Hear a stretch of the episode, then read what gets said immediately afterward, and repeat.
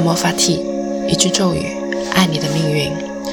这是一档非常个人的播客栏目，碎碎念一些最近的灵性思考，再与你共享五分钟的冥想时光，以此唤醒一天的能量。春节呢过去了，我少量的见了一些亲朋好友，读了不少的书，但大多数是在电子屏幕前读的。果然，假期与预想中的一样，还是和自己的手机、电脑更多的粘在了一起。这让我想起了日本国宝级戏剧大师铃木忠志在他那本《文化就是身体》的书里面，他写到这样一个概念：de-physicalization，人类的去身体化。我们的身体、声音、表达日渐的贫乏了。而我们的交流也从身体的生物的模式转移向了虚拟的电子的模式。我们对身体外的体验，比如手机、电脑等等这样 out of body experience 越来越习以为常，而对自己的身体越来越麻木脱节了。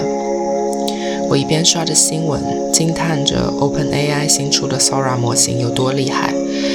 想着要不要买上个月苹果发布的 Vision Pro，我们确实与自己的身体越来越远了。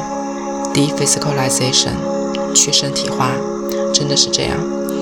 电子设备是一个容器，它装着外在的世界、幻想的世界，绚丽多彩；而自己的身体也是一个容器，它装着我们内在的世界。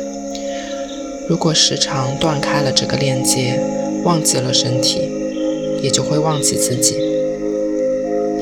现在，无论你在哪里，在做什么，保证安全的情况下，请与我一起闭上双眼，聚焦呼吸，感受身体，用五分钟冥想来与自己的身体重新相连吧。